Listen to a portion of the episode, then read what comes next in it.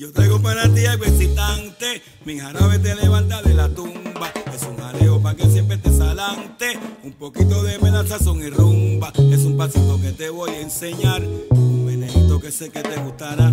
Y cuando aprendas a bailarlo con sabor, te aseguro que este ritmo gozarás.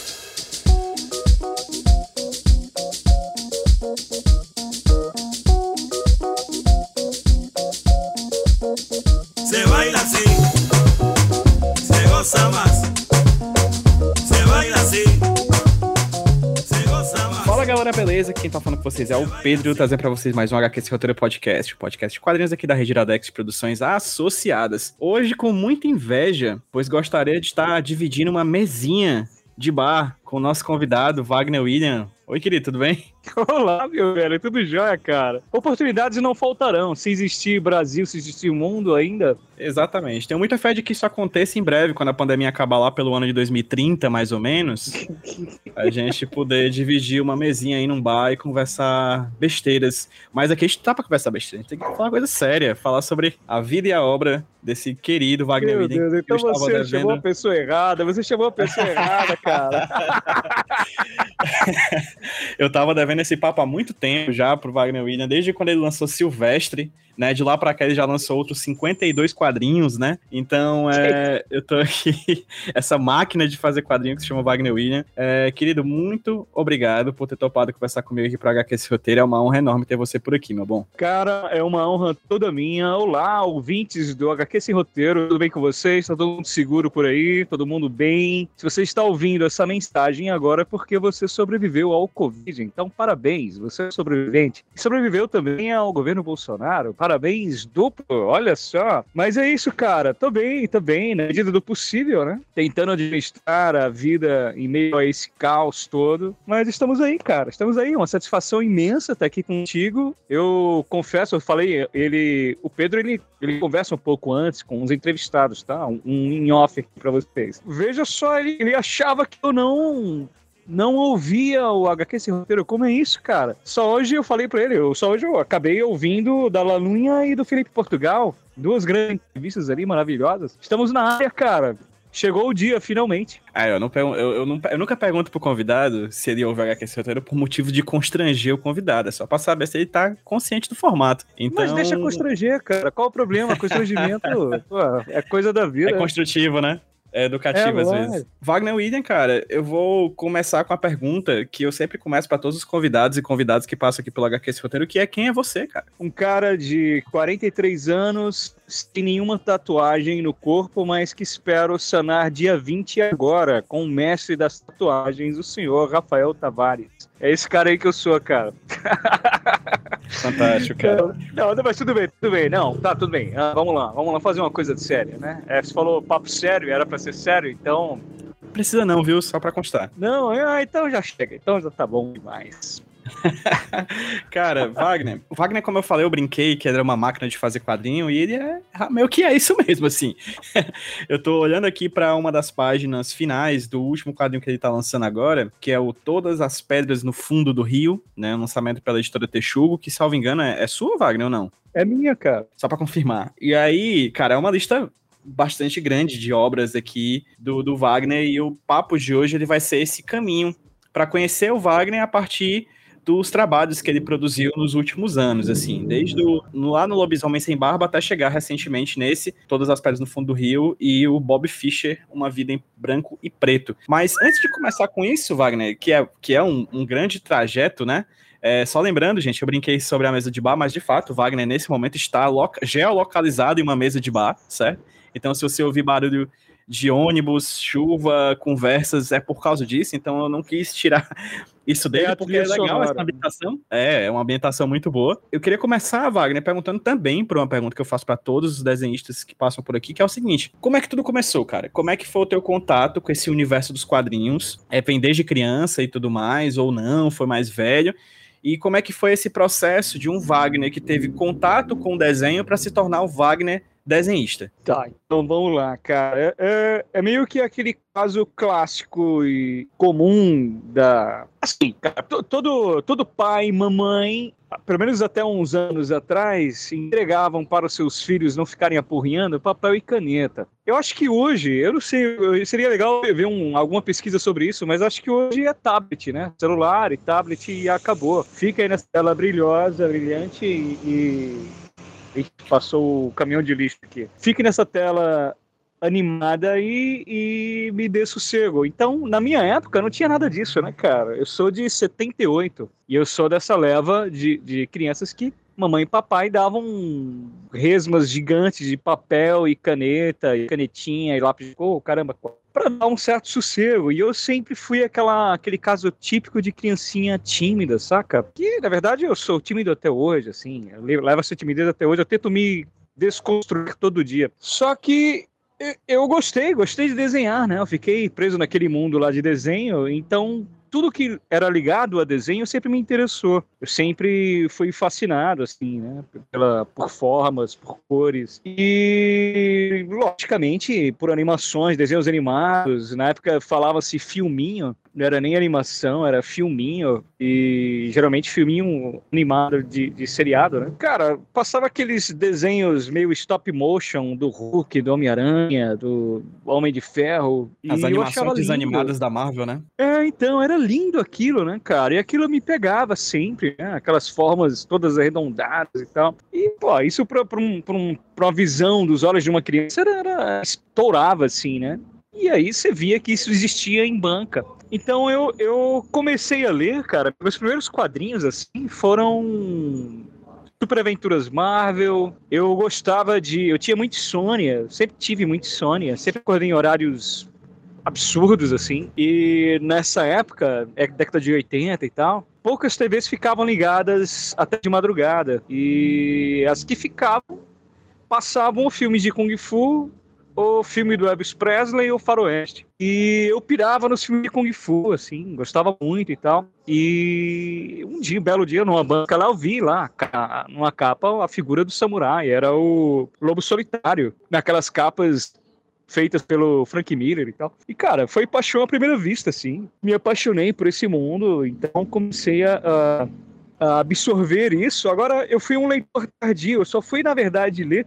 Eu gostava de ver as imagens, eu não, não tinha o hábito de ler, a minha família não, não lia, não sou de uma família de leitores nem nada, assim. É, então, eu demorei para ler. Eu fui começar a ler as revistinhas que eu, que eu pegava tirando coisa, por exemplo, você está no consultório, tem que esperar a sua vez, então você pega lá um, um, umas aventuras do Mickey Detetive, saca? Tio Patinhas.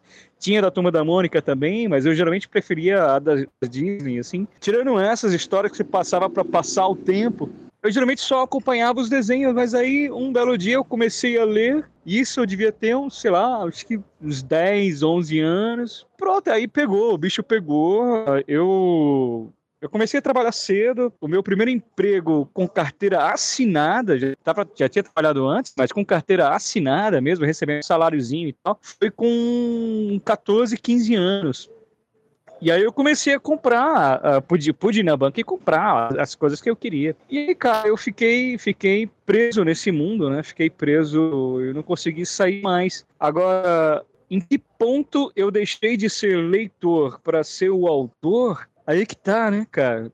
Eu sempre fui muito crítico, assim, eu já desenhava, sempre gostei de desenhar, então tinha um certo uma certa liberdade com o desenho, né? Um, um, uma coisa meio à vontade com o desenho, o meu próprio desenho. E assim, eu, eu, como eu comecei a ler e gostei, eu também fiquei preso nesse mundo. E aí acabei trabalhando na vida adulta, no começo da vida adulta, em sebos, e livrarias. E nessas eu acabei, meu, vendo, vendo aqueles quadrinhos que o Rogério editava quando era da Conrad. E aquilo me pegou em cheio, saca? Aqueles, aqueles independentes americanos, como Klaus e, e outros. E quando eu li o, aquele da, da luva de veludo, aquilo me fulminou por dentro. Eu falei, cara, é isso que eu quero, é isso eu quero para minha vida. E foi aí que eu comecei a, a escrever algumas coisas. E essas coisas, na verdade, eu, eu comecei com alguns poemas, depois eu fiz uma, uma pecinha de teatro, um monólogo, blá blá blá. E até que um dia eu resolvi fazer o, o livro de contos, né? Que era o Lobisomem Sem Barba. E aí começou por aí, cara. Agora começou, olha só, começou tarde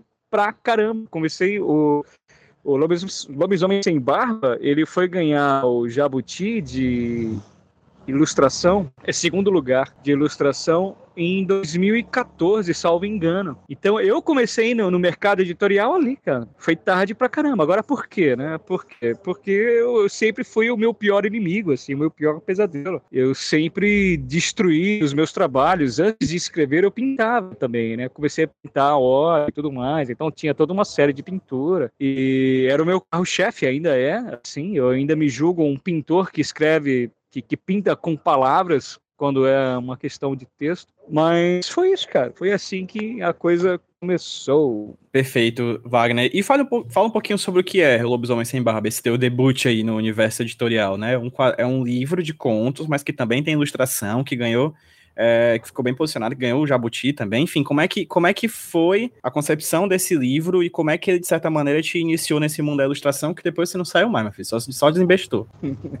ah, então, eu, eu comecei a, a, postar, aí foi o início da rede social também e tal.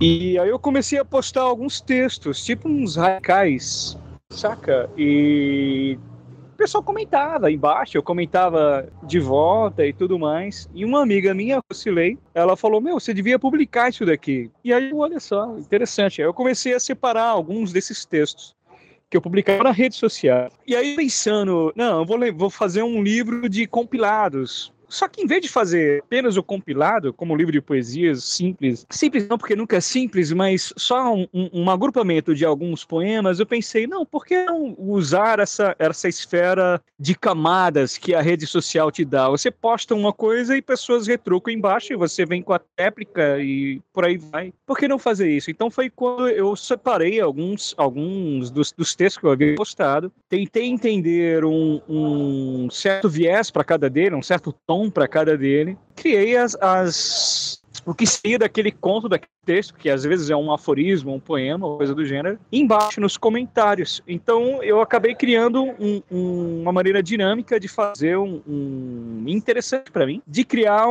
esse agrupamento, né, cara, do Lobisomem Sem Barba, e foi assim que surgiu. E aí, como tinha esse negócio de ser por camadas, né? Alguém que escreve, alguém que comenta sobre, alguém que vai replicar lá depois, como são coisas de camadas, então eu comecei a desenhar e eu não tenho scanner e tiro foto. E nessa coisa de tirar foto, às vezes rola uma distorção, que é um defeito, na verdade, deve ser como funcionar como scanner. Só que nesse defeito ficou um desfoque tão legal do desenho que eu havia feito que eu pensei, poxa, é isso que vai traduzir esse lance de camada, de alguém escrever sobre o, o comentar, o, a, o poema, alguma coisa do gênero é uma coisa acima, saca? Um, uma coisa à parte. E aí foi quando deu a eureka, assim, e aí pronto, eu consegui formalizar o livro e deu tudo certo. Vamos dar um salto temporal pro livro, pro quadrinho que me fez te conhecer como autor, que é Bulldogma, que chegou arrastando prêmios, vencendo, ganhando as multidões, né? Um, um best-seller, é um quadrinho que mistura a ficção com a realidade, que traz para dentro de si vários nomes e caras, né, do quadrinho brasileiro, enfim. Bulldogma tem essa característica de ser meio ficção, meio realidade, né? A personagem principal, por exemplo, é uma jornalista que fez várias entrevistas, né? Com autores e quadrinistas Sim. e pesquisadores de quadrinhos, né? Então, é, o que é Bulldogma, de onde veio a ideia e como é que esse quadrinho bastante surreal, assim, piradão, é, foi, é, foi um dos trabalhos que você fez, inclusive com maior feedback positivo da, da, do público, né? Teve, teve prêmio, enfim. Fala um pouquinho sobre como é que foi construir Bulldogma. Cara, então, uh, não foi um salto temporal tão grande não, cara. Foi, na verdade, o meu próximo. O próximo livro que eu fiz foi o Bulldogma. É assim, eu tava... Eu tinha feito o Lobisomem, certo? E aí eu queria fazer história em quadrinho. Eu senti... Deu, deu, deu bom, né? Ganhei o Jabuti, o Caramba 4. E, pô, o pessoal comprou essa doideira aí. Então, beleza. Aí você se sente meio que seguro futuro, saca? Não, agora eu tô, tô na crista da onda, vou aproveitar, vou fazer o meu primeiro quadrinho. Aí eu comecei a fazer um quadrinho que era uma estrutura. Deve existir um nome formal para isso, mas eu chamo de estrutura meio que batata quente, da batata quente, do joguinho da batata quente, manja? Joga a narrativa para um personagem, esse personagem joga para um outro, esse outro joga para o que está passando atrás, que tem a ver com a cena, e assim vai. E nessa, ele é costurado pela personagem do Budogma, Daisy Mantovani. Daisy Mantovani já tá lá no, no, no Lobisomem Sem Barba perdão. E, e, aí foi isso, cara. Eu já tinha personagem legal, eu, eu joguei ela de volta nesse quadrinho. Só que esse tipo de narrativa, eu ainda vou voltar para ela. Acho que agora talvez eu esteja um pouco mais. ia falar maduro, mas esquece o maduro mais velho, capenga. Talvez eu, eu volte a, a fazer um, um, uma estrutura dessas assim. Mas na época que eu tava começando lá, cara, dava margem para muita coisa, assim, uma história muito longa. Aí eu não, aí desisti eu separei todos os monólogos que eu tinha feito da Daisy Mantovani para esse quadrinho e aí resolvi fazer o Bulldogma, porque os monólogos eram meio que dogmas, assim, dela. E aí ela já tinha um, um cachorro, e na época tava, não sei se estava em moda, o Bulldog francês. Então, não, ela vai ter um Bulldog francês, eu achei legal, ele é pequenininho, meio parrudinho, meio, meio idiota assim como autor do Bulldog, meu pronto, ela vai ter um, vai ter um, um lino, lino do que é o amendoim, né? Do Charlie Brown, tinha esses monólogos dela, né? Aí eu precisava criar a cena ligando esses monólogos e construindo o resto. E aí foi assim que criou, que nasceu o Dogma, cara. Ele, ele foi, ele começou de uma coisa que não tinha nada a ver, foi tomando outra dimensão. E essas coisas de você buscar cenas para ligar esses monólogos foi, foi criando e foi tudo muito inusitado, assim. E aí eu entendi que em um certo ponto, essa coisa do que é Bulldogma um, é um grande exercício sobre o que é real, qual que é a realidade, a realidade factual dos fatos ou é uma realidade emocional? A emoção reverbera muito mais em relação à ação ali do que está acontecendo, da maneira que você absorve ela e a interpreta. Então é meio que sobre isso, cara. Aí o lance de jogar o pessoal da cena, do, dos quadrinhos, do, do meio editorial, foi um puro golpe de marketing. Eu sempre trabalhei com. Sempre trabalhei, não, mas um, um período da minha vida, uns, sei lá, dos 23 aos 28 anos, eu trabalhei no mercado publicitário e editorial, editorial de, de, de, livro didático, coisa do gênero. Foi aí que deu o gatilho, não, meu, eu já estava na, inserido na questão do marketing, sabe, de fazer, tem que fazer vender esse trabalho. Então, meu, o pessoal, as pessoas são, são muito ególatras, assim, gostam de se ver, de, de, então pronto, eu vou colocar todo mundo aqui, vai todo mundo comentar bem, como você falou. foi, foi um golpe safado. E é meio que isso, né, cara? Só que assim, tinha a ver, tinha a ver com. com era, a, a história permitia isso, já que ela também, a, a Daisy Mantovani, estava fazendo o seu primeiro quadrinho dentro do Bulldogma, e ela também tinha feito um livro infantil, estava tentando, ela por, provavelmente, assim como eu, conheceria as mesmas pessoas. E provavelmente, assim como eu, ela colocaria também essas pessoas inseridas, para também ela, ela trabalhava com esse mercado de ilustração publicitária e coisa do gênero. Então foi isso, cara. Foi, foi um acúmulo de coisas e assim nasceu o Budogma. Daisy Mantovani, que também não é somente a protagonista do Flush da Mulher Barbada, que é um livro que você lançou posteriormente, como é autora. Eu tô olhando aqui para um site de venda de quadrinhos e ela tá como autora junto com você. Então, assim, novamente, como você falou, o dogma não deixa de ser um diálogo, né? Uma conversa sobre o que diabo é real e o que não é, né?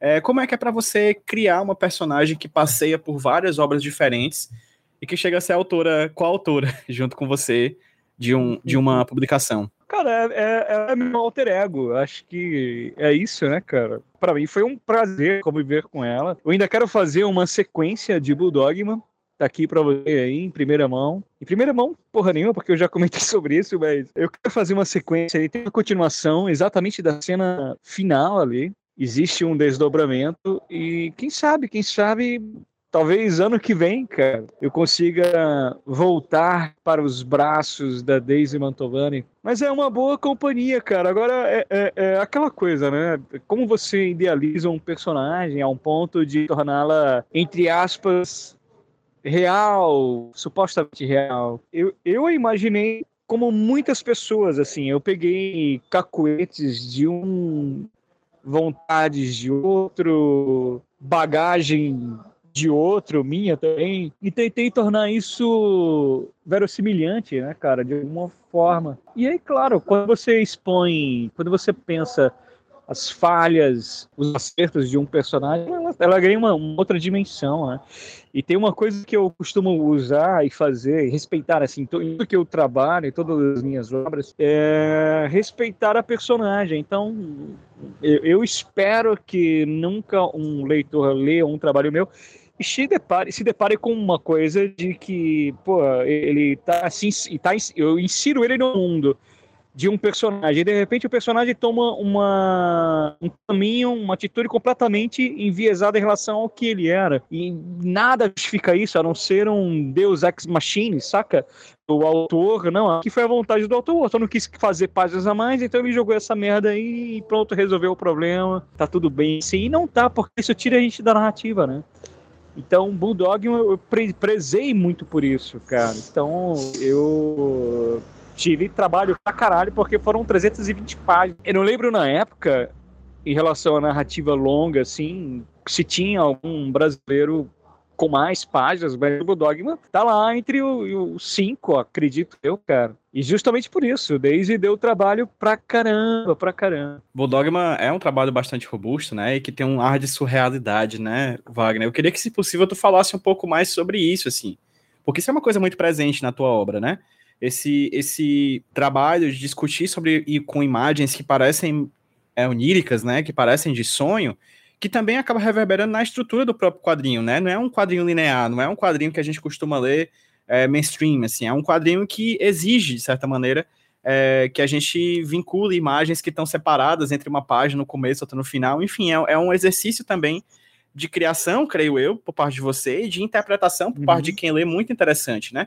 Como é que é para você esse trabalho de, de criar essas narrativas que não possuem necessariamente uma, uma, uma sequência lógica, é, em resumo é isso, uma sequência lógica, né? Com começo, meio e fim do que a gente costuma e aprendeu a ver dos quadrinhos, nos filmes, nas séries, nas novelas, enfim, na narrativa clássica, como a gente fala. Quando eu trabalhava no, no sebo lá, cara, eu trabalhei no sebo, o primeiro sebo que eu trabalhei foi o Corsário Farrabista. Acho que eu tinha uns 20 anos, aí eu tinha, peguei uma edição antiga do Edgar Allan Poe, capa dura e tal. E logo no comecinho tinha uma citação, é, agora eu não lembro se era dele ou da Madame Blavatsky, de que a vida é mais extraordinária do que a ficção. E com certeza, né? A realidade, cara, a gente vê. É, é só pegar o Brasil, né? O Brasil supera a of supera tudo. Só que tem uma coisa da ficção que eu acho incrível, assim, né? Do, do surrealismo e da, da realidade fantástica, de que consegue incorporar um, uma certa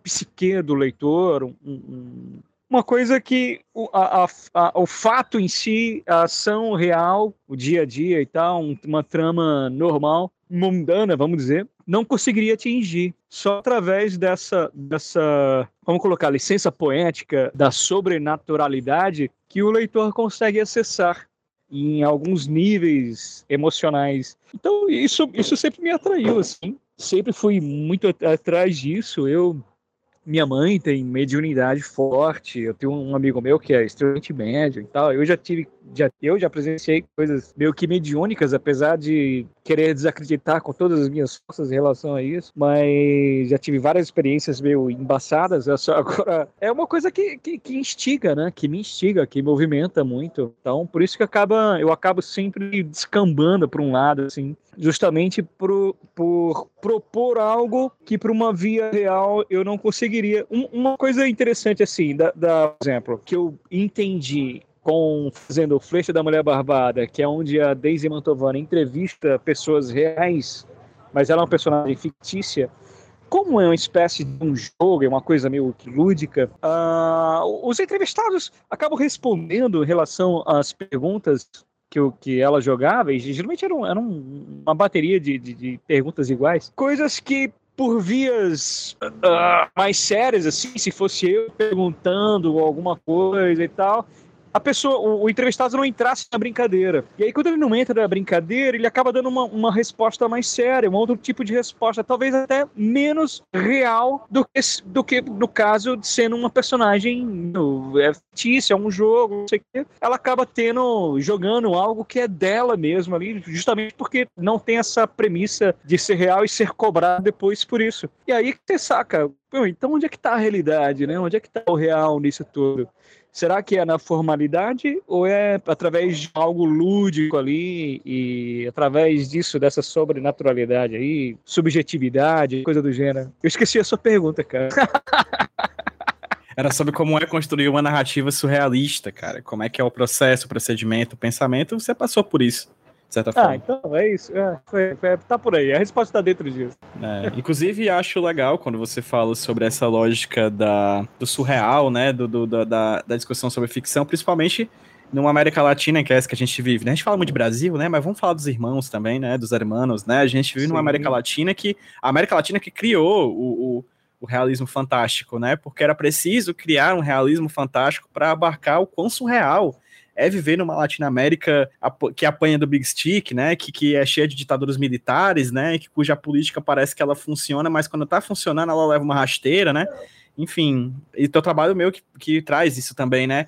Eu vou, a gente vai falar basicamente disso muito quando a gente for falar sobre seu último trabalho, né? Esse que está sendo lançado agora, que foi lançado agora no finalzinho de 2021, né? É, mas vamos deixar para falar sobre ele mais para frente, assim. Vamos ah. dar um passinho, um passeio pela literatura infantil, né? O Maestro Cook é a Lenda, né? Que também é um trabalho seu, que é uma literatura que brinca com a, infante, com a infância, né? Inclusive, é, Wagner, lendo Todas as Pedras do Fundo do, do, Rio e lendo principalmente Silvestre, que a gente vai falar daqui a pouquinho sobre ele, que eu tive a honra de ser um leitor beta, né? Traz uma mistura textual, né? Você, você não traz simplesmente a surrealidade, uma narrativa não linear, mas você também é uma pessoa que traz referências de vários campos da literatura, do cinema também, né? A gente já fala daqui a pouco sobre um quadrinho que é uma adaptação de um filme. Como é que é para você tecer esse, essa, essa, essa rede de retalhos, né? Já dessa maneira surrealista que a gente falou, sem, sem não necessariamente ter uma ordem lógica, mas também essa, essa rede de retalhos de referências, né? De referências literárias, de referências imagéticas, de referências culturais, de cultura pop, de cultura erudita. Enfim, como é que é para você fazer esse trajeto por vários tipos de linguagem? Se possível, falar um pouquinho também sobre o, o mestre, o Cuco e tudo mais. Eu sou um escritor incompetente. Isso eu vou deixar bem claro. Por quê? Porque nenhum dos meus quadrinhos eles se aproximam da ideia original. Eu sempre imaginei uma coisa e acabou virando outra. Eu queria fazer, eu tinha visto aquele filme, o Babadook, é um filme de terror e tal, e no filme de terror tem, tem uma criança que lê um livro infantil que é aqueles livros com pop-up e tal, e aparece o Babadook. É um livro bem legal, deviam publicar aqui. Darkside, publica aí que você vai ter pelo menos um comprador já de cara. E eu vi aquilo e falei, cara, meu, é isso, vamos fazer, vamos assustar as criancinhas, né? Vamos fazer literatura infantil de terror pra criançada e tal. E aí eu, eu fiz um, um, uma historinha do Cuco. E o Cuco como eu cito lá no, no Maestro Cook a Lenda, é um animal sinistro pra caramba, assim, uma ave desgraçada, cara. E assim, eu fiz o livro infantil com 32 páginas, só que a coisa tava tão legal. Não, minto, na verdade eu confundi. Na verdade eu tava fazendo um, uma história de um caçador, né? Que é o Silvestre, ele veio primeiro, fazendo a história de um caçador que não consegue caçar nada e ele resolve fazer uma torta e aí acabam aparecendo todos os animais da floresta na casa dele e tal. Esse seria. Aí não vou falar o desfecho, não dar spoiler, mas para quem leu vai secar. Esse era o resumo de um livro infantil era isso, né? O amor à natureza, a natureza, mas que depois sabe-se lá, né? E assim, nesse interim, eu comecei a criar algumas lendas para o caçador e tal. Ele passava, ele, tava, ele tem que andar para alguns lugares e começa a citar alguma coisa ver algum, algum ser, ele cita aquela, aquela lenda. E eu criei essa do Cuco. E aí entrou do Cuco. Aí a do Cuco eu desenvolvi tão bem que eu não, eu vou tirar o Cuco daqui e vou fazer um outro livro infantil. E aí foi quando eu parei o Silvestre e fui fazer esse livro infantil do Cuco. Só que aí esse livro infantil do Cuco, ele foi ganhando dimensão, foi ganhando corpo. E aí quem que vai contar essa história? Ah, legal, geralmente uma história de terror assim, alguém, uma pessoa, um personagem mais velho, contar e tal. E o Cuco tem uma coisa de, de ser um, um filho adotivo. A mãe lá, ela, a mãe do Cuco vai lá, acha um ninho onde tem um ovinho parecido com o que ela vai soltar. Aí ela tira um fora, joga o dela, isso é coisa real. E depois, quando nasce esse, esse, esse Cuco, e geralmente é um dos primeiros a nascerem, ou o primeiro, ele empurra todos os outros fora do ninho, assim, para ele ter atenção total do, do, do, dos pássaros adotivos. E os pássaros adotivos geralmente são pardais, são porque o ovo é parecido, mas são muito menores. E o cuco fica gigante. Então você vê, você vê por aí que é um, é um, animal desgraçado, né? É um dos mais, é uma das aves mais infiéis, não tem essa, não é como João de Barro nem nada. Apesar do João de Barro também clausurar a fêmea quando acha que caiu e tudo mais. Já que tem essa coisa da, da infidelidade e tal, então a, quem vai contar essa história vai ser o avô, né? Ah, o marido foi embora, deixou a mulher e o filho, e ela foi viver com o avô pai dela. E aí pronto, aí eu comecei a, a, criar essa história infantil que com esses dados a mais, e esses dados a mais foi, foi, foi pedindo dados a mais, coisas a mais, e aí eu fui, eu fui, amarrando, né, cara? A gente vai amarrando as coisas de uma maneira que eu, eu acho legal escrever, pelo menos o processo, porque não é, não é engessado. Eu me surpreendo escrevendo e até desenhando também. Muita coisa eu, eu, eu, eu destrincho enquanto eu tô desenhando. Então fica Você uma costuma coisa fazer mais roteiro, orgânica. Wagner? Eu escrevo boa parte, ou pelo menos uma parte significativa, enquanto desenho as histórias. Eu escrevo primeiro, mas o, o texto vai, vai se perdendo, saca? Quando eu vou colocando imagem, dando voz àquilo, aquilo vai tomando outra forma, cara. E eu acho bom isso acontecer, porque cria uma outra dinâmica. E eu não fico cansado, não, não, não me esgota a, a, leitura daquilo e nem a criação daquilo. Tem algum, alguns autores que escrevem de quadrinho, principalmente, que já escrevem o roteiro inteiro e depois é só chegar ao ponto de desenhar aquele roteiro. Mas, porra, ele já passou a história inteira na cabeça dele. Já tá tudo lá, cada vírgula, cada, cada cena, cada desculpa, cada motivação do personagem. Poxa, ia ser sacal demais ter que fazer isso sabendo já o que vai acontecer. Fica uma coisa dentro da criação, uma coisa meio redundante. E eu, pelo menos, para eu não ter isso e me travar assim, eu, eu gosto de ter essa fluidez. Então, por isso que cada obra minha se distancia completamente da obra original. E aí nisso eu consegui resolver o Cuco, e ele de 32 páginas foi para 80 páginas, ainda como literatura infantil, só que de 80 páginas vamos para 140, vai ser quadrinho agora, e de 140 acabei terminando, terminando em 208 páginas de quadrinho. E a essência dele, sim, cara, para mim, do Cuco, cara, é uma questão meio moral ali, já que o, a ave é o Cuco, de como você se enxerga no mundo ali. Será que será que o filho da puta não é você, no final das contas? É meio que isso, assim, saca? É isso, cara. Aí foi, esse foi o Cuco, desde que eu fiz o Cuco. Aí eu pude voltar ao Silvestre. E aí o Silvestre já estava na, na, empolgado com a questão do quadrinho e tudo mais, então já entendi um pouco Silvestre melhor do que seria o livro infantil. E também acabou virando um livro de quadrinhos, só que ele teria que ser um livro ilustrado, porque eu queria fazer uma coisa silvestre, né? Já que o, o, tema era ser era a questão silvestre do que é ser silvestre, ser indomável de certo ponto. Então eu pensei como, tra como traduzir isso em imagem. E aí eu tava vendo muita coisa e tal, e aí me apareceu aqueles cadernos do Delacroix, os cadernos de esboço dele, e são maravilhosos, assim, é como se fossem sketchbooks Saca? Onde o, o, autor não. Tô falando, repete, saca é uma merda. Esses vícios de linguagem é uma bosta. Mas o autor tem um caderno que ele fica fazendo registros aleatórios, com técnicas aleatórias e tudo mais.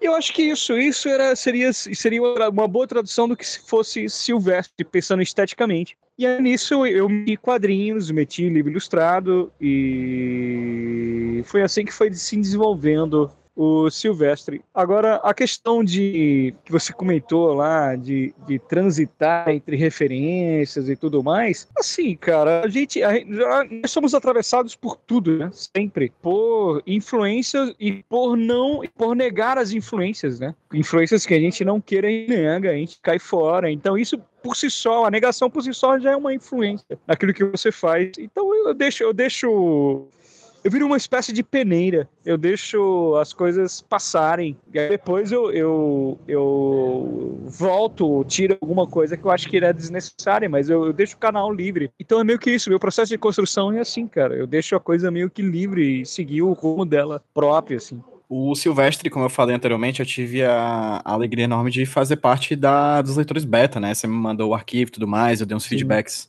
Foi bem interessante a experiência, assim. E é um livro ilustrado também, né? Com, com você utiliza, inclusive, a parte literária, né? A parte letrada do, do livro é bem interessante, assim, né? Porque você usa fontes diferentes e tudo mais. Enfim, você articula o pensamento por meio também da parte imagética da palavra, né? Não somente a parte simbólica da palavra, mas também a parte Sim. da palavra em que ela também é imagem, né? O que é o Silvestre, assim? Você, eu lembro de você ter dito uma vez que ele é um, uma, um comentário também sobre, sobre a forma como a gente vê o mundo, as filosofias de vida, né? Que é outro calhamaço também, né? Com uma edição belíssima feita pelo pessoal da Dark Side. Como é que foi o processo para Silvestre? E o que no final das contas ele representa para você? Cara, eu acho que o Silvestre, seu substrato, assim, é um elogio à grande desgraça que é ser o ser humano. É meio que isso, é um elogio a isso, ironicamente falando, né? E só que nisso eu abordo alguns pontos, eu abordo tem uma questão pertinente ali que ninguém nunca comentou comigo isso, mas tem uma questão que eu acho bacana que eu joguei lá, é um discurso do, do Lobo, não sei se você vai lembrar, mas o lobo aparece lá pro que seria o Curupira, um garotinho indígena, e, e ele joga um, um, paralelo entre por que, que se extinguiu o politeísmo em favor do monoteísmo, e aí a resolução do lobo é de que o humano se infantilizou, então por isso ele buscou um Deus à sua imagem e semelhança, porque é mais cômodo, é mais cômodo acreditar naquele que é seu semelhante, aquele que está com você ali, que gosta do que você gosta e está no ter o seu mesmo lado partidário, vamos supor, que aceitar as diferenças, as discrepâncias todas seria o, o, monoteísmo, já com seus trocentos deuses, cada um diversos, com chifres e tudo mais, extremamente distantes do humano. Então, que isso, eu fui abordando algumas coisas silvestres, entre aspas, né, dentro da, da esfera do Silvestre, algumas lógicas ali de pensamento, para pensar o texto, como essa coisa, como como eu falei no começo lá, a questão lúdica e tal, consegue te, te linkar ou te linçar em algum, alguns pontos emocionais que talvez um texto mais realista não, não consiga, justamente pela cadência musical da, da, da, da linguagem e tudo mais, eu joguei aquele texto mais poético. E aí, assim, eu tinha que fazer aquele. O, o ideal, como era para fazer uma coisa meio caderno de viagens ou sketchbooks, era fazer tudo à mão, mas, cara, é um saco, minha letra é muito feia, horrível pra caramba, eu não, não, não ia ser capaz de fazer isso. Ia ser capaz, mas ia levar muito tempo,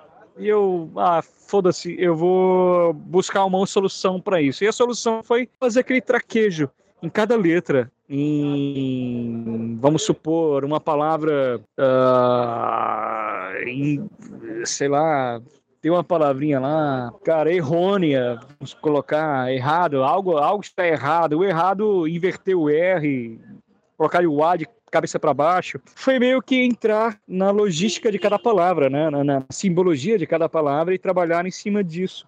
E fazer todo um traquejo de subir um pouco mais uma letra ou outra, abaixar para dar com uma fluidez como se fosse uma, uma, uma letra cursiva, apesar de ser uma letra de fonte e tal. Deu muito certo, deu muito certo, funcionou pra caralho. E o Iron depois comprou essa ideia e ele apimentou os trechos também, colocou umas fumacinhas de uns e outro, melhorou a, a dinâmica de um ou outro ponto. Então foi uma coisa em conjunto, no final das contas, foi, foi um resultado bem bacana, cara. E a Darkseid, sabe, ela prima pela, pela, pelo esmero editorial, gráfico, né, de, de questão de, de, de, suporte do livro, da arquitetura do livro. Então ele fez aquela coisa da luva, capa dura, o caramba 4 e cara, ficou, ficou lindo, né? E foi isso aí, bicho. Massa, cara. E dessa loucura é, desse, desse, dessa mistura entre politeísmo e monoteísmo, entre silvestre e urbano, entre pensamento Pô, mais. Cara, pode, você pode faz... mais uma, por favor. Olha aí. Manda, manda. Eu estaria pedindo uma coca agora. É, você faz o Martírio de Joana Darkside, né? É, já é pela Texugo? Sim, saiu pela Texugo, cara. Acho que esse ano vai sair para uma outra grande editora. Vamos ver a terceira edição. O Martírio de Joana Darkside. Você falou aí que provavelmente vai ser lançado por outra editora, pela Texuga. Cara, só, só um detalhe, só, só, um detalhe, só um detalhe. A cerveja agora veio trincando, hein? Que ah, coisa essa... boa, aí, cara. Aí cara... a pessoa, senhor, segura na mão de Deus e vai. Vamos lá. Quinto, quinto. Ah, muito bom. Cara, você falou, é, você falou, por exemplo, da, do Martírio da Diana Darkside, que você lançou pela Texugo. Sim. Texugo é uma editora sua, né? É você que Sim, criou a editora. É. Você já trouxe quadrinhos de fora do Brasil pelo Texugo, né? É, acho que seria interessante você falar um pouquinho sobre como é que foi criar essa editora e por que criar essa editora e como essa editora dialoga, de certa maneira, com o seu trabalho como quadrinista. O, o Maestro Cook a Lenda, acabei ganhando o PROAC de 2000 e, sei lá, 17, nem, nem lembro mais qual era o PROAC. E aí eu tinha uma verba para publicar no meu próprio trabalho. E, e, essa coisa de fazer entrevista e tal, o pessoal perguntando como é que é o mercado de trabalho, mercado de trabalho, mercado de trabalho. E, meu, eu nunca tinha publicado nada assim, saca? Independente nem nada. Tem, tem existe o caminho do, do, um caminho normal dos quadrinistas de publicar zines, depois publicando umas coletâneas e depois monta o livro e bababá. Eu, eu não fiz esse caminho, assim. Eu, como eu comentei no começo lá, cara, eu sempre muito crítico, nunca publiquei nada. Eu, cara, isso aqui tá uma bosta, foda-se, vou queimar. Até mesmo em relação à pintura, meu próprio trabalho de pintura, eu, eu queimei, destruí muita tela minha. Nem tenho registro fotográfico nem nada. E, apesar de ter produzido muita coisa no passado, ainda tendo produzido depois, mas eu destruí bastante coisa, cara. E aí com o Coco eu ganhei essa verba e pensei, meu, agora eu posso posso conhecer o lado de lá, né? Conhecer como é ser uma editora, como é vender o seu próprio trabalho. E aí foi o que me levou a criar uma editora, que é a Texuga Editora. O nome veio de uma questão de eu ter lá em casa, eu tinha um, um pacote da, da, da NET, Aí tinha TV básica, mas que dá acesso a alguns canais, uns cinco canais, TV paga universal, não sei o quê, e tem a Net, Net Geo, National Geographic. E National Geographic passa aqueles programas de animais e coisa do gênero. E, e porra, tem, tem, tem, tem uma narrativa tão linda assim que os caras criam, cara, em cima da, da família da Leoa, o caramba, quatro. E foi uma dessas que eu vi a do Cuco. E uma dessas que eu vi a do Texugo do Mel, e aí a abertura do, do desse programa, na verdade, eu nem, eu nem fui. É do, Nat, na, do NetGeo, mas não foi eu ver, foi um amigo meu mostrando pra gente uma narração hilária, assim. E eu acho que é a narração real, não era nem paródia nem nada, do Texugo do Mel. Porque é um animal desgraçado. É um bichinho pequeno mas o bicho é meio doido, ele enfrenta leão, enfrenta cobra, ele come uma colmeia inteira é, né, e é picado e acaba desmanhando de dor e tal, e depois ele acorda e volta a querer comer de novo, é um bicho meio louco. E por ser pequenininho assim, sou um cara pequenininho, cara. E aí eu me identifiquei, foi, né, foi, porra, estamos juntos, brother, Texugo, pega aqui. E aí tem a, a, a, narrativa do cara, o slogan, o, como começa que é o slogan da minha, da minha editora, é Texugo, é, deixa eu ver se eu lembro, cara. Seguidor de chicais, engolidor de cobras e má companhia. O texugo do mel, blá blá blá blá blá, e aí começa o, o documentário. Você tira fora o engolidor de cobras, mas todo o resto é meio que bate, saca? Bate, bate ali. E aí pronto, eu tinha editora, criei editora. Fiz o maestro, eu pude falar com conhecimento de causa sobre o que é o mercado editorial e tudo mais.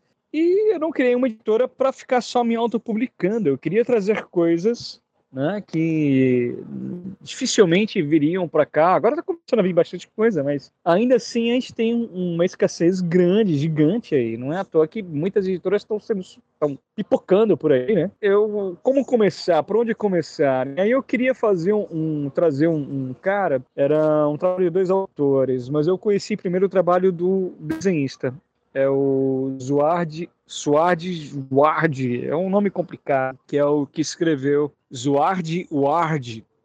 E, cara, é, é um trabalho lindo, saiu para uma editora belga. Eu morri de amores pelo, pelo trabalho e tudo mais. E aí eu fui atrás da editora, comentei que já tinha publicado um livro meu, que era uma editora pequena, mas queria que ser uma espécie de porta de entrada. E aí a minha, como é a coisa do texugo, né, um animal pequeno, mas que vai para cima e foda-se, vamos ver o que, que vai dar. Então eu joguei uma proposta meio, meio absurda, meio insolente, de que, ah, assim, eu sou uma editora pequena, mas quero publicar vocês, mas vou publicar uma tiragem pequena, só que sem, sem exclusividade. Então vai ser uma espécie de porta de entrada. Se uma, alguma outra editora brasileira quiser publicar, ok, pode publicar, uma grande, uma, né? Uma Companhia das Letras, uma Dark Side, uma Veneta, uma Pipoca King, que for, figura. Ok, na época não existia figura ainda, mas beleza, se quiser, nem é pipoca, eu acho, mas ok. Se, se alguma outra editora quiser publicar, beleza, estão aí, não tem problema, mas é mais, mais para fazer essa abertura, né? E a, a, editora lá topou pra caramba, assim, achou legal, pra babá. E o livro tinha umas exigências físicas, tinha um papel, tinha que ser um papel específico, tinha um, uns brindes dentro, os negócios dentro, que encara esse projeto. Mas até aí, o que? Eu tô disposto a pagar. Beleza, já é, contratei o, o tradutor, eu dar só um gole na cerveja aqui. Tá, aí tinha uma questão de que o texto era todo letterado, e eu fiz todo o letteramento, foi aprovado pelo desenhista, que letreirou. Eu letrerei tudo, tal, tudo bonitinho, redondo, blá, blá. Aí um primo meu me pede uma grana emprestada, uma grana que era o direito autoral dos autores, que eu tinha que pagar. Não, vou te pagar na segunda-feira. Ah, não, então beleza. Tá, então tá, tá aqui. Aí, segunda-feira, cara, segunda-feira durou dois anos, três, esse primo se perdeu no mundo e foi isso, acabou, morreu, né? Morreu o projeto, porque eu fiquei sem o dinheiro. E aí, tchau e benção, foda-se, pronto, acabou. Fim, fim da Texugo como editora de terceiros. Mas não. Aí apareceu o Stranik, da Ana e do Mikel. É um, ele é dinamarquês e ela é. Não, ele é alemão e ela é dinamarquesa. Cara, nem lembro mais, mas ela era um, é um relato, é uma, um documentário de quadrinhos, como ela mesma gosta de colocar, sobre um morador de rua russo que é o mais velho a subir no ringue de MMA. E o cara ainda tá lá, se vocês quiserem seguir, o cara ainda tá, tá, tá na luta, cara, tá na luta. E ele, ele, posta de outros lutadores e tudo mais, tem vídeo sobre ele. Ele agora entrou pro teatro também, tá tentando atuar. E ela fez esse documentário e eu achei muito foda, tipo um soco no estômago. E eu pensei, meu, se eu tiver que lançar o meu primeiro quadrinho pela minha editora, vai ser isso daí, vai ser um soco no estômago. E tinha uma proposta, eles têm uma proposta de dos autores de, de abdicarem dos direitos autorais, ambos, ceder esse direito autoral para o lutador. Isso eu achei do caralho, assim. E aí eu, eu, eu quando eu olhei isso, cresceu os olhos, saca? E eu pensei, porra, é isso que eu quero fazer aqui também. Então eu vou fazer esse negócio e quero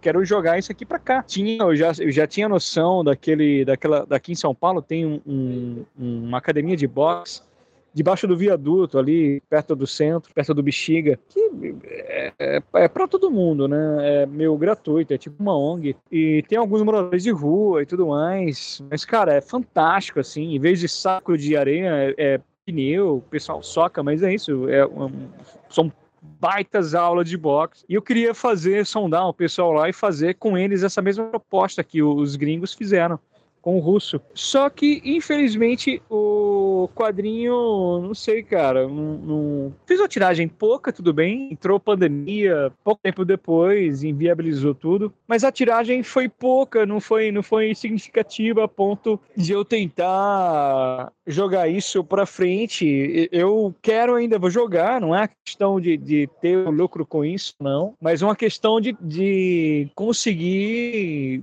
tornar viável para o cara que está passando o relato. Porque do contrário, o cara receber 10 reais de, de, significa o que, caceta? Né? Nada. Então eu vou mobilizar o cara para uma coisa que, meu, não. sei lá. Né? Infelizmente, não, não, por enquanto não deu muito certo. Espero que dê. Espero que o pessoal abra os olhos para o documentário em quadrinhos, cara.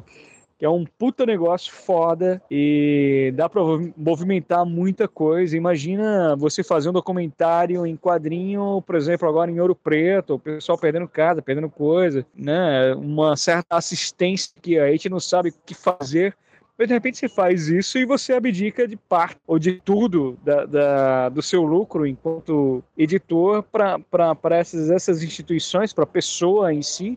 Você quebra a instituição, vai direto pra pessoa. E eu achei do caralho, cara. Um puta negócio, um puta movimento foda. Só que tá aí parado, assim. É, eu quero, eu quero ver se eu retorno isso. Quero ver se eu tenho tempo para retornar. Vamos falar de, de da Jona Dark, né? Aí a Jona Dark, eu, eu tinha um certo hiato. Pera aí, mais uma, mais uma bicada, porque a cerveja tava trincando, cara. Não quero tomar correto. cerveja choca, não. Pera aí, pera aí. Correto. Correto, tá né? correto. Corretíssimo. Corretíssimo. Pera. Good, good, good, good.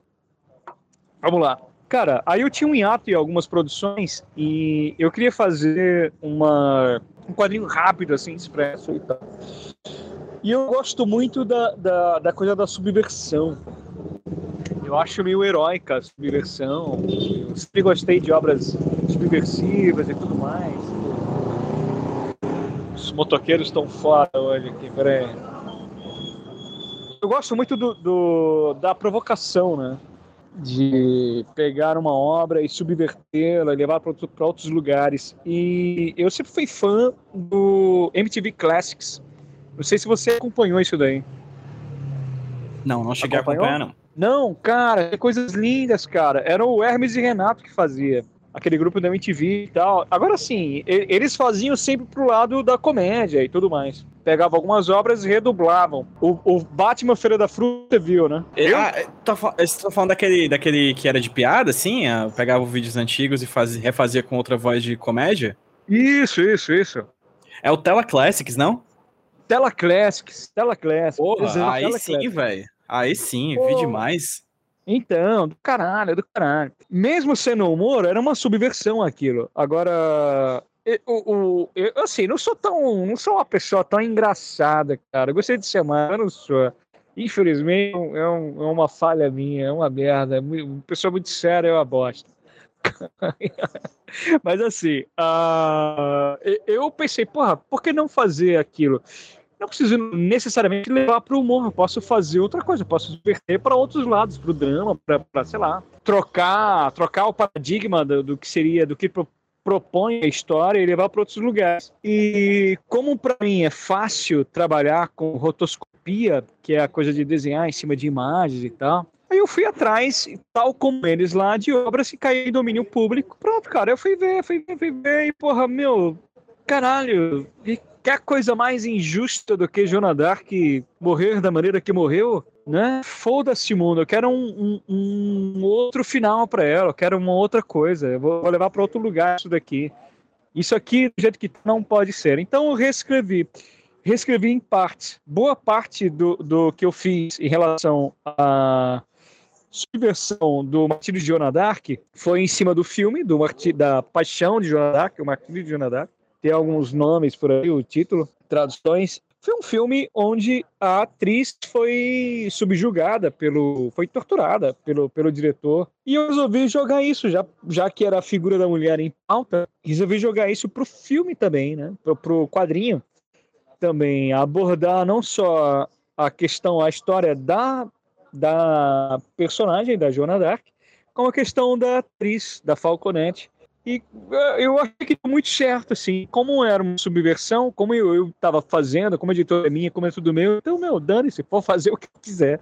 E fiz, e ficou legal pra caralho. Eu mudei o final, o final ela manda todo mundo se fuder, ela, ela volta. Pode falar? Pode falar queimar? Pode queimar, porque dane-se, todo mundo já conhece o final, então o que importa é o percurso, né? No final, Joana Dark morre na fogueira. No meu final, ela não morre. Ela sai da fogueira e mata todo mundo. Então é isso, cara. Aí quando eu entendi isso, eu, porra, lindo, lindo, lindo, lindo. É isso aqui que eu quero fazer e fiz. E saí pela, saiu pela Texuga, a minha própria editora, e tá, vai, vai entrar agora na terceira edição. E aí, assim, eu vou te dar um gancho. O meu próximo quadrinho na época, eu tava pensando, eu queria fazer justamente essa sequência de, de adaptações de cinema, da qual eu chamei de sine qua non. Sine qua non com S é, o, é aquilo que é e pronto, acabou, coisa do gênero, um termo em latim, mas usado em âmbito jurídico e tal. E o sine qua non que eu coloquei é com sine com C de cinema, cinemas imprescindíveis. Então fui atrás de filmes imprescindíveis, mas que poderiam ter um segundo final, e um desses filmes foi o A Felicidade Não Se Compra. Você chegou a ver esse filme, hein? Não, nunca vi. Não, cara, então. Peraí, mais um gole. É um filme lindo, cara. Um filme extremamente. É um filme de Natal. Tem várias refilmagens desse filme. Tem uma com o Nicolas Cage. Que ele, essa eu não vi, ele... não. Não, tem, tem uma porrada É o- de filme, cara. Vou procurar aqui agora, peraí, continua aí. Ah, tem, tem, então são vários, cara. São, é, é um tipo de filme que é, é assim, o cara, o cara quer morrer porque a vida deu merda, vai cometer suicídio, mas aí um anjo chega, não, cara, sua vida é boa. Que isso? A Volta versão aí, do Nicolas. Cage é o famoso Um Homem de Família, filme de Natal do Nicolas Cage. Isso, então, cara. É, então, é uma fórmula que tem várias adapta- adaptações, assim. E todas elas é isso. O cara quer se matar porque a vida é uma merda. E, porra, não. Aí um anjo, sei lá que diabo, é o diabo que vai tra que tra traz o cara de volta. Ele mostra o que seria a vida sem ele, né? Aí ele percebe que mudou a vida de muita gente para melhor, e papapá, aí ele se arrepende. Não, nossa, caramba, minha vida fez falta, ai, cara, isso é importante. É meio que essa logística, né? E nesse do, do que é o primeiro, que é esse Felicidade Não Se Compra, tem, tem uma cena que, cara, eu, eu- assim, eu vou falar porque o filme é antigo, acho que muita gente já viu, e isso acontece logo no começo do filme, então não é nada demais. Mas é, a vida do cara deu ruim, deu, deu, deu tudo errado, ele resolve se matar. E nisso, o, o- um anjo lá tá vendo de fora, não, mas o cara é bom, o cara é bom, o cara não pode morrer, não pode morrer, não pode nada. Aí ele resolve descer a terra e intervir. Ele tem a permissão, ele desce. E beleza, tá lá o cara, que eu esqueci o nome dele, um puta ator foda, fez o filme Vértigo, Psicose, Janela. Indiscreta. O nome do cara, cara? Puta merda. Então, é com ele, né? Aí ele tá lá, é um puta ator fudido. Ele tá lá olhando lá, a- a- a- é pleno inverno, assim, tá na, na, na ponte, olhando lá pro rio, congelando. Eu vou pular, eu vou pular, eu vou pular. Essa vida tá uma bosta, a vida não vale mais nada. James Acabou. Stewart. Isso, James Stewart. E o anjo tá em cima, tá no andar de cima da ponte. Aí ele tá se preparando pra pular, aí o anjo vai e pula no lugar dele. Aí ele, como é uma pessoa muito boa, a, a, o que que ele faz? Pula, mas o pulo dele não é mais pra, pra cometer suicídio, mas para salvar o anjo. E consegue salvar. Porra, que, que, que falta de lógica do caralho é essa, cara? Não era pra ele ter morrido, mesmo querendo salvar o cara morrido no, lá no rio congelante? Como é que agora ele salva o anjo? Porra, então a minha adaptação que eu, que eu tava fazendo lá, ia, o filme ia até essa parte, onde ele pulava no rio para se matar. E morria, realmente, porque ele, meu, ele calculou, né? Ele calculou, o cara não era idiota, ele calculou que se eu pular ali eu vou morrer. Tem anjo ou não, tem o que ou não. Tem Smurf ou não, foda-se. Vou morrer. E aí, e morria, na minha adaptação morria. A minha subversão era essa. Trazer um pouco de realidade àquela ficção dentro daquela história. Só que a coisa foi, foi, foi, foi indo para outros lados e eu fui entendendo algumas coisas nesse processo.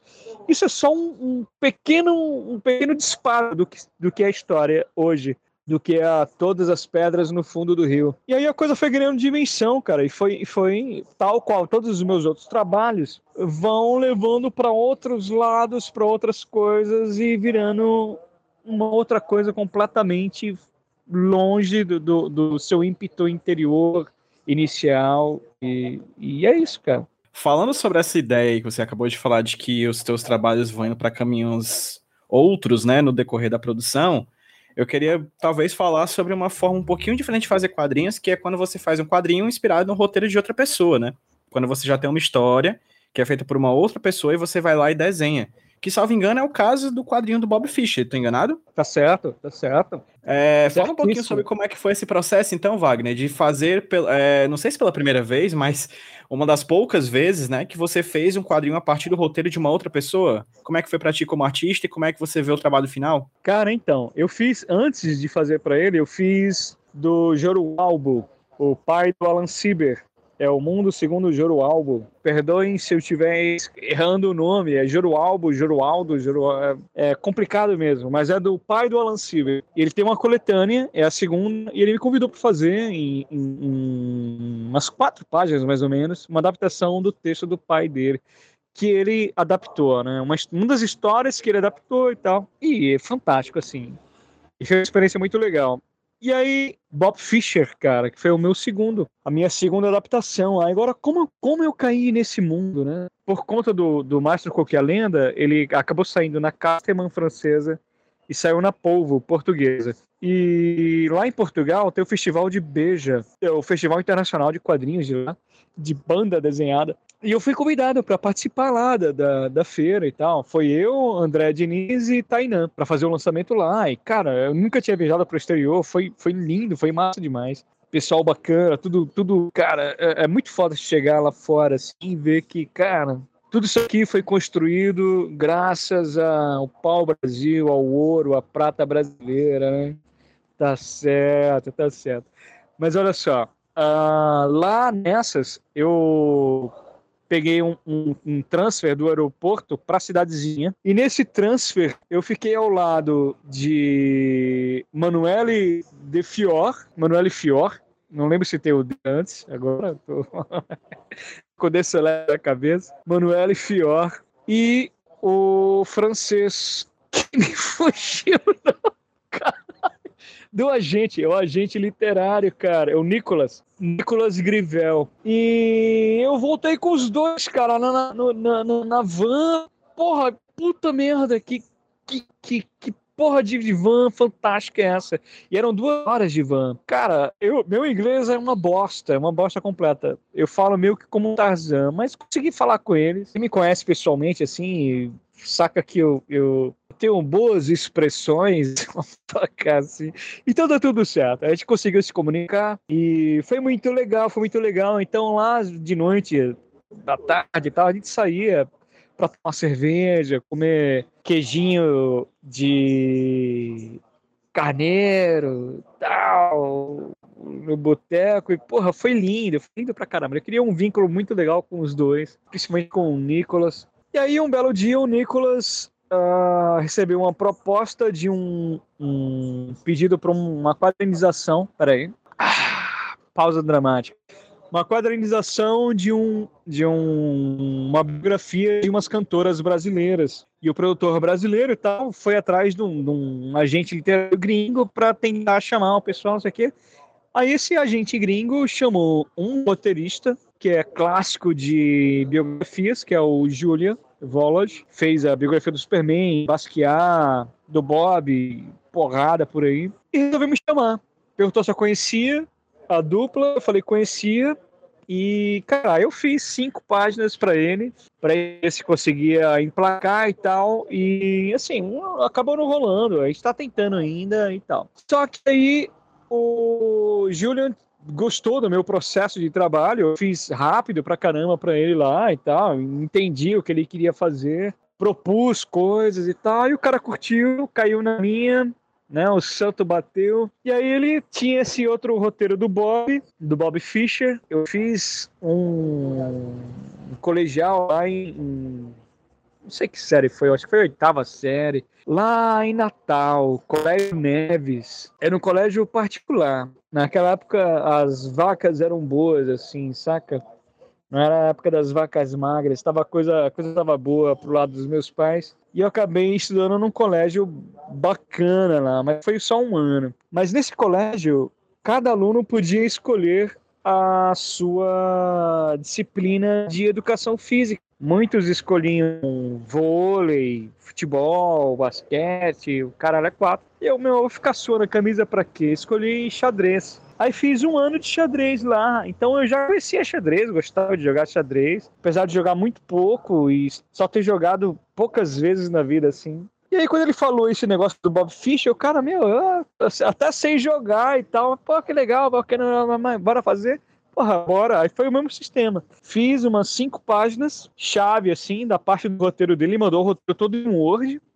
E aí, uma coisa legal de adaptação de, de texto para o quadrinho, o, que é o que eu acho muito legal, foi o do, do esquema, foi o que ele propôs.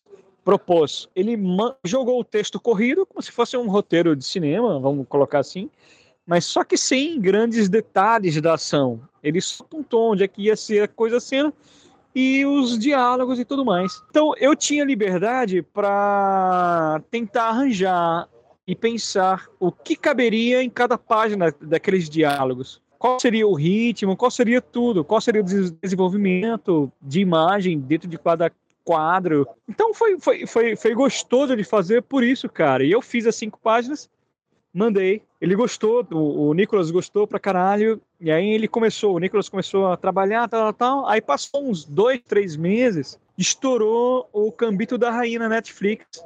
Aí pronto, cara, batata, né? Tá lá, tá, o negócio tá dado. Então começou, uma atrás da outra, comprar o roteiro comprar o, o, esquema do Bob Fischer. E, meu, e aí eu comecei, eu ganhei um, ganhei um adiantamento, ele também ganhou, eu comecei a, a desenvolver, acho que foi coisa de menos de um ano, consegui fazer rápido isso daí, e porque tinha, tem muita imagem do Bob Fischer, tem muito vídeo, muita entrevista e tal. E, então foi fácil me ambientar com o dele, fora a questão de eu jogar xadrez. E aí eu comecei a propor coisas também. Então, como a estética é minha, e como é xadrez, eu, eu como eu falei, joguei, jogo xadrez, fácil pensar que cada quadro tem que ser quadrado mesmo e fazer a questão do, do, pensar a página como um tabuleiro. E então assim, o Bob Fischer, ele antes de conhecer o quadrinho, o xadrez, na verdade, uh, os quadros, tá, os enquadramentos são mais horizontais, são mais diferentes, blá, blá, blá, blá. Mas quando ele começa a se tornar obcecado com o quadrinho, com, com caramba, cara, eu tô obcecado com quadrinho, mas ficar obcecado com xadrez, aí os quadros começam a ser quadrados.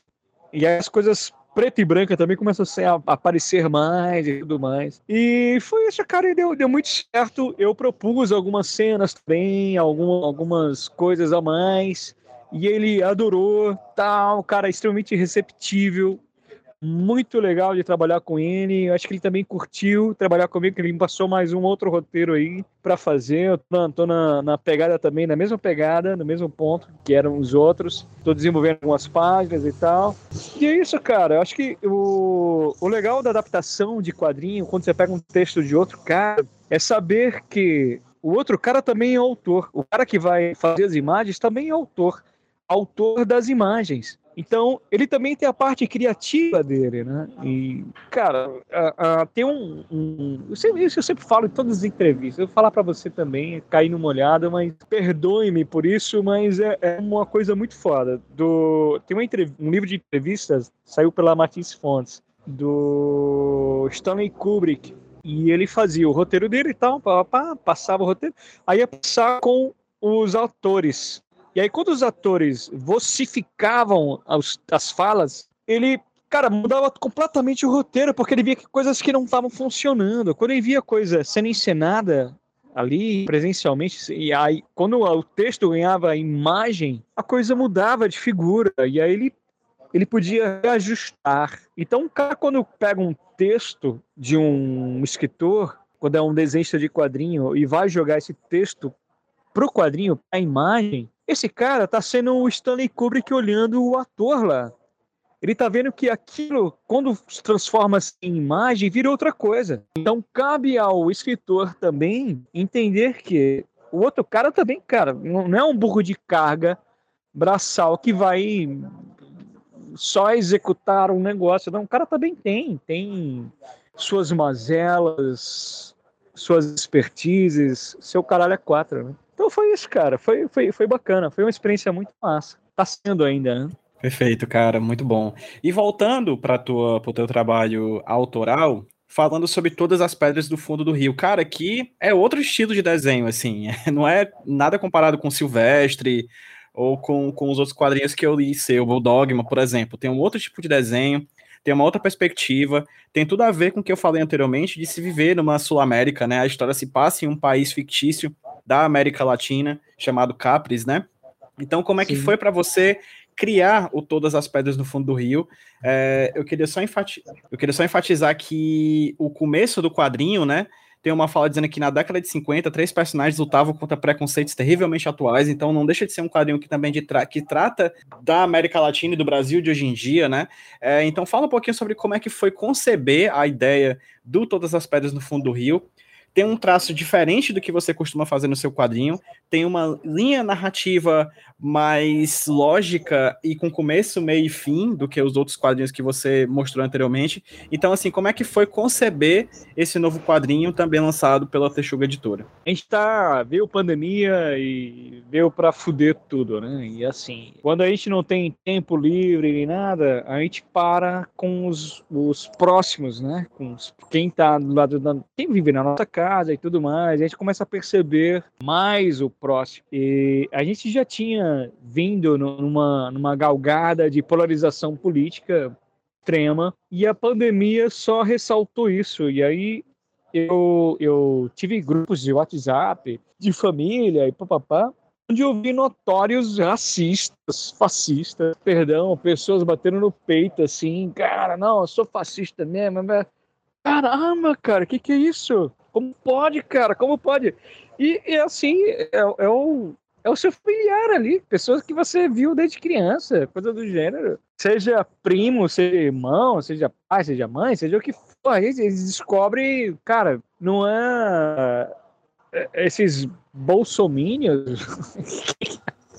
não é um, um, extraterrestre, pessoas que pensam diferente, um esquerdopata que seja, se for o contrário, não é uma pessoa diferente do seu convívio. A polarização está aí. Agora, como é que pode, né? Como é que pode mundos mudarem tão completamente dentro de uma mesma logística, aí cabe aquela resposta de sempre, né? Nenhum irmão é parecido com o outro, nenhuma irmã é parecida com a outra. Sempre tem, sempre tem descaminhos ou caminhos para um ou para outro. E a pandemia meio que ressaltou tudo isso, né? E o grupo de WhatsApp, internet, coisa toda, aproximou essas diferenças, tornou gritável essas diferenças. E são coisas debatidas que, que é, eram debatidas e comentários assim grosseiros que existem desde há muito tempo. Só que quando o pessoal começa a levantar aquela bandeira de volta à ditadura, volta tudo, porra, meu, um negócio, cara, dos anos 60, 50, se for alguns outros países, a ditadura militar rolou na América Central desde os anos 30, sei lá, foi, foi bem antes, depois que veio para América do Sul. Caralho, né? Como pode? Como pode? E aí eu comecei, meu. Eu tinha aquela coisa da subversão da felicidade, não se compra, mas, cara, tem coisa muito mais urgente para se tratar agora, né? Para a gente tentar condensar em literatura. Acho que tem uma coisa da literatura de você escrever que te leva a escrever, pelo menos para mim, tanto como leitor ou como escritor, é de propor pontos de vista, de instigar o pensamento crítico, de levar para outros lugares. E isso estava meio que latente assim para mim, saca? Então eu eu resolvi tornar esse o, o âmbito de esfera e o, o, o, engine da coisa toda. E aí, pronto, e aí eu, eu, eu pensei, esse país que seria um superlativo do Brasil, na década de 50. Enquanto eu comecei, quando eu comecei a fazer a história, eu vi uma notícia ah, de que eu não sabia disso, mas e até cito no, no final lá do livro, no, no, no pós-fácil e tal, mas não é spoiler nem nada, também fique tranquilos quanto a isso. Mas é, de que em algumas cidades aqui de São Paulo, interior de São Paulo, Americana, Santa Bárbara do Oeste e tal, umas outras, americana até americana, por conta dos americanos. Veio um, um grupo de americanos saídos do sul dos Estados Unidos durante a Guerra da Secessão, daquela que Lincoln abolia a escravidão e pá, o pessoal do sul, que era escravocrata pra caramba, não queria, blá, blá, blá, e aí perderam a guerra e o pessoal fugiu para cá. E aí Santa Bárbara do Oeste, que é um dessas cidades povoadas ali pelos originários americanos e tal, comemoram há uns trinta e tantos anos a festa dos confederados, que eram os caras lá que lutavam contra isso, aquela bandeira em X, assim, saca? Um X vermelho dos Estados Unidos. Geralmente você vê essa bandeira dos confederados em, em passeatas ultranacionalistas da Ku Klux Klan até nos Estados Unidos e tal. Meu, como, como, é isso, né? Como é, como é que pode isso? E os caras daqui de, de Santa Maura do Oeste não dizem que não são racistas nem nada, é, é, outra questão e tal. Meu, e aí é um pau do caralho, eles que se resolvam por lá e ok. Mas eu pensei em fazer essa ficção nesse outro país fictício. E nesse outro país fictício, um outro grupo veio para esse país. E nesse outro grupo desses americanos, vieram, veio também a Ku Klux Klan e papapá. Teve a Guerra da Coreia, né? Sul contra o Norte e a União Soviética estava instalada no, no, no Norte. Os Estados Unidos foi para o Sul para tentar segurar o, o, rebosteio que poderia acontecer e tal, aquela paranoia toda. Por isso que rolou a guerra, rola até hoje, não sei o quê. E por isso que rolou essa, essa, essa paranoia toda para cá, para América do Sul, Latina, Cuba, o caramba, quatro. Então, por isso que eles se instalaram aqui. Eu, como eu sou de Natal, Natal tem a primeira estação de lança-foguetes do Brasil, é lá em Natal. Meu avô trabalhava fazendo botas para os americanos lá. Justamente por isso, por ser um polo central, né? De acesso para o continente europeu, africano e para cá, e blá, blá, blá, aquela merda toda paranoia instalada que foi a, a Guerra, Guerra Fria. Os discursos daquela época são os discursos de hoje. A paranoia comunista é a paranoia de hoje, cara. Uma paranoia sem pé nem cabeça. E aí, pronto, cara, eu, eu, eu pensei, eu vou exponenciar isso, né? Eu vou colocar tempero nisso daqui para todo mundo enxergar isso, né? E enxergar não só essas questões, mas a questão que permeiam tudo isso, né? Geralmente a ultradireita nacionalista é bem religiosa, o que é meio avesso, né, aos ensinamentos cristãos, pegar o o que é dito por Cristo e tudo mais. E, pô, então, peraí, vamos, vamos, vamos entrar nessa esfera. E eu tava vendo um documentário muito foda do Canal Brasil sobre escravidão aqui do Brasil e tive acesso a essa coisa do. Assim, tive acesso antes, mas ok. é legal você estar sempre vendo essas coisas, porque reativam, né? reativam gatilhos, reativam memórias, reativam novas visões, mesmo que sejam, estejam esquecidas, é, é legal sempre estar em pauta essas coisas, mas as naus jesuítas, dos jesuítas que vinham para cá, para o Brasil, traficavam escravos e, e, e o faziam porque eram isentos de imposto, porque eram do clero e tudo mais. Então, e, existia uma isenção, chegavam lá em, na Bahia e tal, não pagavam. Então era um negócio extremamente rentável. Então eu comecei a juntar todas essas informações e pensar esse país que para torná-lo como um, um, um, um, barril de pólvora, então vai ser um país que é ao lado do Brasil, mas foi descoberto pelos portugueses, mas teve os atravessadores, assim como outros pequenos países tiveram, como franceses, ingleses, o caramba, quatro.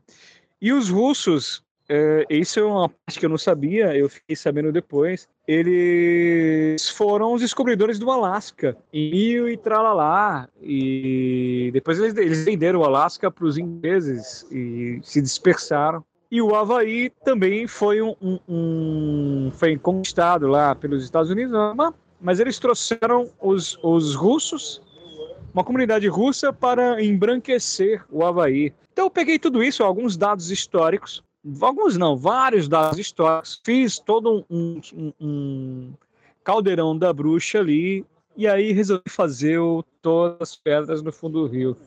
Então foi assim que nasceu, cara. Nasceu de um, um, uma farofada de sangue e ódio ali. Inclusive, uma farofada de, da forma, né? Também, assim, porque no meio do quadrinho tem um, um anúncio de, de arma de brinquedo para criança, assim, ele tem muitas, traz de muitos cantos também, né? Assim como todas as tuas obras também, ele também é um quadrinho que é uma coxa de retalho de muitas referências, né? Como é uma história que se passa nos anos 50, eu quis fazer isso aí na questão estética, né? Eu quis imaginar a história como se fosse um quadrinho publicado nos anos 50. Então as páginas são mais amareladas, o quadrinho é mais estrutural, mais, mais certinho, saca? Em relação ao grid, a paginação dele e em relação às cores também tal, e tem, tem a coisa da, da, da retícula e tudo mais. E os quadrinhos antigos existiam inserções de, de propaganda no meio, né? Aqueles quadrinhos, sei lá, vários quadrinhos americanos, até no Brasil tinha, né? do, do, esqueci o instituto, mas que você aprende à distância e tudo mais, tem páginas inteiras disso. Instituto Se abre do nada. Instituto Brasileiro de alguma coisa, eu vou, vou Isso, procurar aqui. Cara. É, era, aqueles, é, era tipo cursos por correspondência, né? Isso, cara. Você tava lendo a história e pau, vem uma página dessa. Então é isso. Eu quis fazer o bebê dessa fonte, assim. Então eu joguei umas propagandas lá, justamente por isso. Para tornar um. É que tá a beleza da estética, né? A gente consegue absorver coisas e propor coisas que correspondem ao que? Ao futuro? Não, tem coisa para o passado, já que a história do passado, que seja uma melhor roupa para o passado. Gente, quando vocês forem ouvir isso aqui, vocês não vão, obviamente, ouvir a quantidade de papo que a gente teve, né? Porque eu vou editar muito, algumas coisas e tudo mais. Mas estamos aqui há uma hora e quarenta conversando e tenho certeza, Wagner, se a gente tivesse sem essa obrigatoriedade de, de, de gravar alguma coisa, a gente vararia a noite papeando e jogando conversa fora, tenho certeza disso, meu querido. Onde é que as pessoas conseguem encontrar o seu trabalho? Tanto os quadrinhos, como também te seguir pelas redes sociais para acompanhar o que você vem fazendo e saber o que é que vem aí no futuro. Cara, então, ah, em primeiro lugar, na Ugra, na loja Ugra lá, é Ugra Puta, fudeu agora o link, mas procura no Google loja Ugra ou Ugra Pass que você vai sair, vai chegar lá, vai, vai achar rápido o link. E lá vai ter a pré-venda do meu novo trabalho. E todos os meus outros trabalhos para, para compra também. Não só lá, como na loja Monstra Comics, na Itban, na Martins Fontes, até mesmo na Amazon você encontra os trabalhos. O meu trabalho pessoal mesmo, você encontra. Eu tenho uma campanha tal qual o Felipe Portugal também tem, e alguns outros autores tem assim uma campanha mensal no Catarse, passar, sei lá, é tipo um workshop, saca? Pro leitor e tudo mais. E eu tenho isso também no Catarse, Catarse me barra Wagner William. Você encontra uma, o meu site lá com várias, vários making-offs, assim, passo a passo dos meus quadrinhos, sugestões, alguns quadrinhos inteiros, a partir de cinco reais de contribuição, você consegue ter acesso a tudo isso. E fora isso, as redes sociais, Facebook e Instagram. Facebook, eu acho que é Wagner Ifen William, Instagram é Wagner William com três L's ou vice-versa. Só para constar, né, como o pessoal do HQ já sabe, os links que foram citados pelo Wagner, das lojas, das redes sociais, vão estar em casa no post do podcast, lá no hqsemroteiro.iradex.net, ou aí no, na parte de links interessantes nesse programa que você acabou de baixar no seu agregador. Wagner, fica aqui o convite a intimação, na verdade, a obrigação de que a gente consiga repetir um momento desse de conversa em breve, num futuro Brasil, creio eu, na base do presencial, não no EAD, que é essa nossa conversa aqui, cara, porque, enfim, foi muito bom, um papo muito bacana, tenho certeza que vai gerar um podcast maravilhoso. E muito obrigado, de coração, de verdade, pelo seu, pela, pela sua conversa, pelo seu conhecimento, por dividir com a gente seu processo criativo. Enfim, você é um dos quadrinistas brasileiros que eu mais admiro e eu fico muito feliz de ter você aqui no HQ Sem Roteiro, meu bom. Meu velho, então é um ultimato Onde é que você tá agora, cara? Na boa e velha Fortaleza, meu bom. Se você vier por aqui. Fortaleza. Desculpem aí os atropelos, os paranauês todos aqui, né? A trilha sonora fantástica, produzida pelo, pelo bar da esquina aqui, do Garotão. Mas isso, cara, estamos aí. Perfeito, Wagner. Muito obrigado a você pelo papo, muito obrigado a vocês que ouviram o HQ esse roteiro dessa semana. E vamos dar um tchau pra quem tá ouvindo a gente no 3, 2, 1. Tchau, meu povo. Tchau, valeu. Carranca na beira da porta, cola de miçanga, charanga na beira da praia. Olho de boi, olho de boi, cola os ouvidos na caixa de som. Meu sound system é pros que não desistem. Olho de boi, olho de boi, aumenta o volume do som. Quando as luzes da cidade se apagaram por aqui. Juazeirinho, chique, chique, também CEO do bom fim. Na luz do candeeiro, o fogo não vai se apagar. Na luz do sentinela, cancela com cacara, demorou. E Ribanceira descendo embolada, chachado, chegou rapadura no baque virado. Fala-me Deus, forró bodó, ninguém me segura no baque virado. Sound System é pros que não desistem. Olho de boi, olho de boi, cola os ouvidos na caixa de som. Tá no baque virado, cola os ouvidos na caixa de som. No baque virado, cola os ouvidos na caixa de som. Tá no baque virado, cola os ouvidos na caixa de som. Tá no baque virado, cola os ouvidos na caixa de som. A luz que me rege vem de dentro do peito. Vem depois. Algo me protege, sigo à frente do meu tempo. Tudo reflete no olho de boi. A luz que me rege vem de dentro do meu peito. Não tenho medo do que vem depois. Algo me protege, sigo à frente do meu tempo. Tudo reflete no olho de boi. Canto pra poder lutar, luto pra poder viver. Livre pra poder dizer que o povo é o poder. Sound System é pros que não desistem.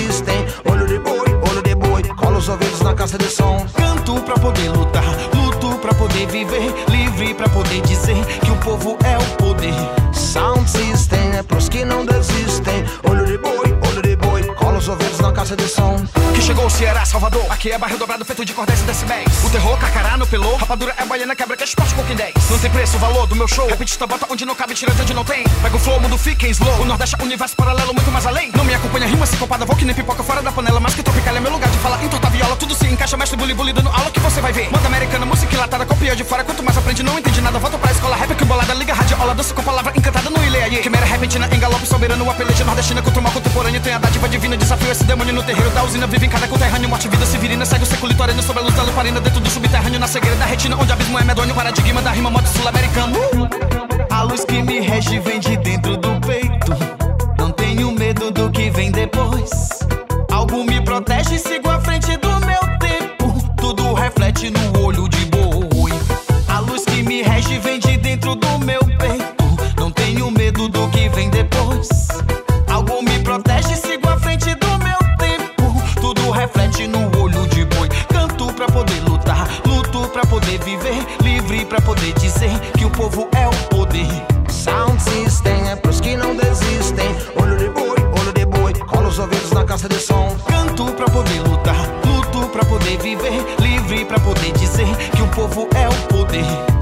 Sound System é pros que não desistem. Olho de boi, olho de boi, aumenta o volume do som. Quando as luzes da cidade se apagaram por aqui, Juazeiro em chique chique, também CEO do Bonfim. A luz do candeeiro, o fogo não vai se apagar. A luz do sentinela cancela com cacará, demorou. E você descendo embolada, chachado, chegou rapadura no baque virado. Fala-me Deus, forró bodó, ninguém me segura no baque virado. Sound System é pros que não desistem. Olho de boi, olho de boi, aumenta o volume do som. Navio pirata do povo. Movimenta muita gente que trabalha nessa parafernália de louco. Que tá fora do teu eixo é que move a engrenagem. Trabalha em dobro. Mesmo sendo empurrado para fora dessa margem Remexe o topo, quebra o reboco. Logo, Cê acha evoluído por ser disque joga Pega esse galope, já que não conhece Pega o disque joga toda essa riqueza. Vendo o povo pobre, nosso sangue nobre Querendo nos roubar, imitar. Só que não consegue sair dessa ilha Pega o ferry bocho, não é o West Coast, é o Nordeste Oxe Nunca se entrega, querem me matar de fome Só que não consegue. Rapadura é o nome como Edson Gomes Não como seus reggae não. Tá no baque virado, cola os ouvidos na caixa de som. Tá no baque virado, cola os ouvidos na caixa de som. System é pros que não desistem. Olho de boi, olho de boi,